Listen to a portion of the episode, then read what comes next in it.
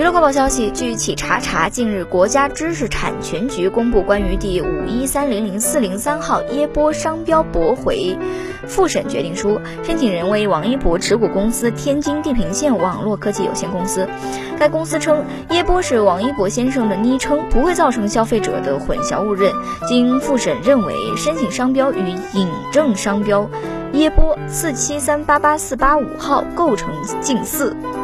最终呢，决定申请商标指定使用在纸巾、卸妆用品